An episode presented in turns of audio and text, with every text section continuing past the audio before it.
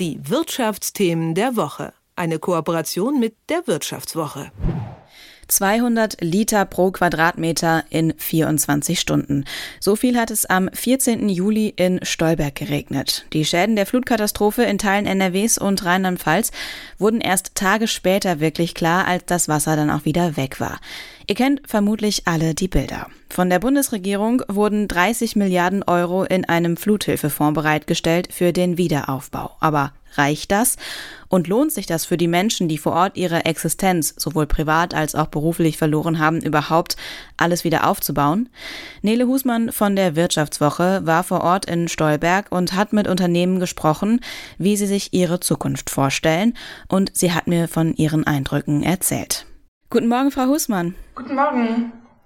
Sie waren selbst vor Ort in Stolberg. Wir kennen alle die Bilder aus dem Flutgebiet von Fotos und Videos. Was war Ihr Eindruck, als Sie das selbst gesehen haben?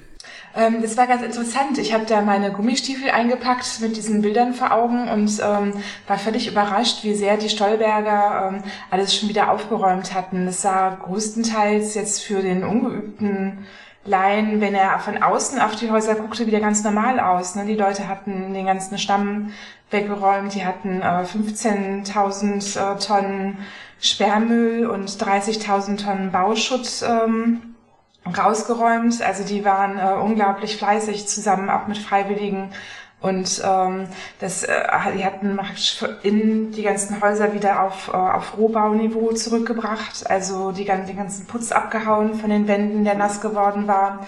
Die waren da echt extrem fleißig in den letzten acht Wochen, seit ähm, die Katastrophe über sie hereinbrach.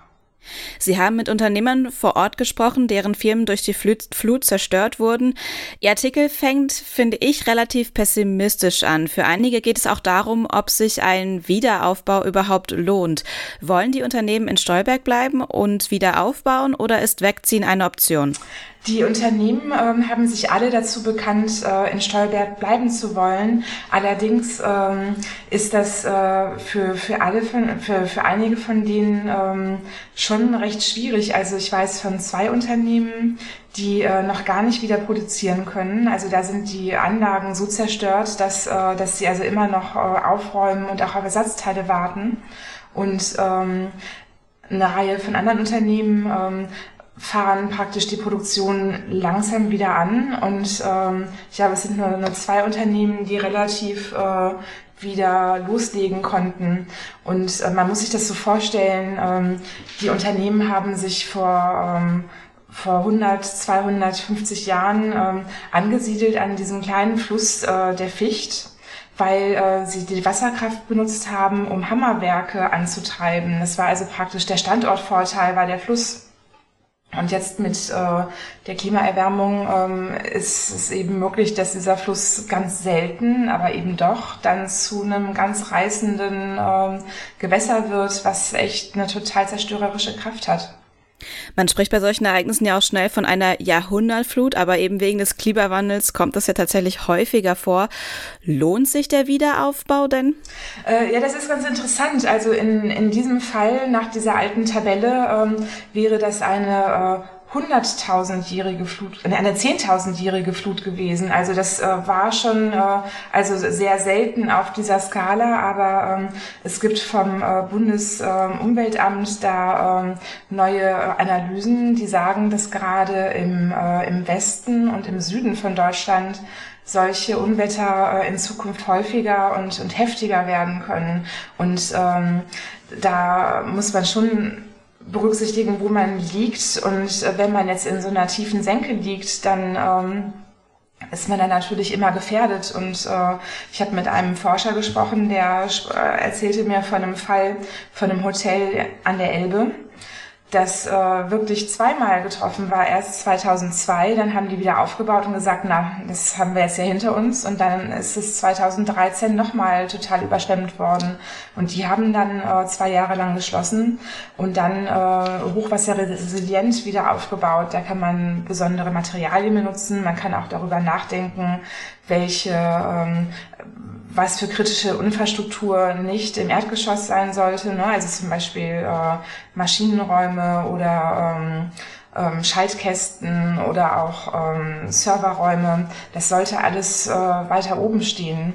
Es gab ein Beispiel ähm, von äh, einem Familienunternehmen Prüm, die haben, äh, die machen Druckknöpfe, das haben die damals erfunden, die Technologie. Und die waren auf vier Stockwerken und bei denen ist halt nur das Lager im ersten Stock betroffen und ähm, ein Galvanisierungsbad, wo die Druckknöpfe dann veredelt werden.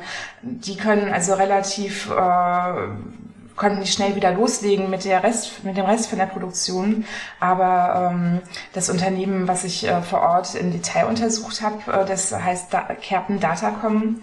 Die machen so ein, äh, ein Kabel, äh, das Computer verbindet in so Serverräumen. Ähm, und ähm, die ähm, hatten praktisch nur zwei Maschinen, die wieder funktionieren. Und das war eine Ausnahme, dass die gingen. Die eine hatte halt den Schaltkasten auf so einer kleinen Brücke stehen, in so einer höheren Halle. Und äh, die andere Maschine lag in der einzigen Halle, die auch einen zweiten Stock hatte. Ne? Da sind also ungefähr 100 Maschinen und zwei laufen wieder. Und äh, da sieht man aber dann so, ähm, wie man so ein Unternehmen wieder aufbauen könnte, damit das resilienter wäre, dass man da halt die wichtigen elektronischen Sachen und äh, was man, was halt äh, komplex ist, dass man das halt höher lagert. Ne? Sie haben ja schon gesagt, einige Unternehmen können so langsam wieder anfangen mit der Arbeit, andere warten zum Beispiel schlicht noch auf Ersatzteile. Das heißt, die müssen auch erstmal finanziell über die Runden kommen. Wie sieht es denn für die aus? Wer bezahlt die Schäden? Wie hoch sind die Chancen, dass sie diese Flutkatastrophe finanziell auch überleben können? Ja, ähm, es, also zwei Unternehmen, die äh, sehr stark betroffen sind, äh, Berzelius und ähm, Aurubis. Das sind äh, börsennotierte Unternehmen und die, die reden da ähm, ganz wenig drüber. Die sagen, ja, sie haben Versicherungen und sie bauen das wieder auf, aber man, man weiß jetzt wenig von, von dem Stand. Die sagen, das ist unverändert. Dann aber ähm, Kerpen Datacom, das war praktisch das erste Unternehmen, was praktisch am heftigsten von der Flutwelle ähm, getroffen wurde. Die reden da sehr offen drüber. Der, äh, der Besitzer ähm, äh, David Schlechter, Schlenter, der, ähm, der hat das Unternehmen erst äh, zwei Wochen vor der Flut äh, übernommen in einem Management-Buyout und der ist natürlich ganz ähm, heftig getroffen und der hatte das Unternehmen auch sofort äh, versichert aber die neuen Versicherungen, die ähm, versichern nur einen, äh, einen kleinen Teil, oft nur zehn Prozent vom Unternehmenwert als, äh, als Maximalschadenssumme, einfach weil die natürlich auch ihre Risiken ähm, minimieren müssen. Und ähm, der ist jetzt eigentlich, ähm, der hat vier ähm, Finanzinvestoren im Hintergrund, unter anderem auch die ursprüngliche Familie Kerpen, die das Unternehmen mal gegründet hatte. Und ähm, die ähm, sind jetzt schon bereit, äh, ihn, ihn zu begleiten im Wiederaufbau. Aber ich glaube, ohne staatliche Hilfen ähm, geht das überhaupt nicht. Da hat sich auch die IG Metall, die örtliche, sehr stark engagiert und ähm, eben ausgerechnet, dass äh, die örtliche Industrie äh, 100 Millionen Euro von dem Gesamtpaket bräuchte, um wieder ähm, so zu werden wie früher und eben auch mit, mit Hochwasser. Ähm, resilienten Maßnahmen äh, sich vorzubereiten. Ne?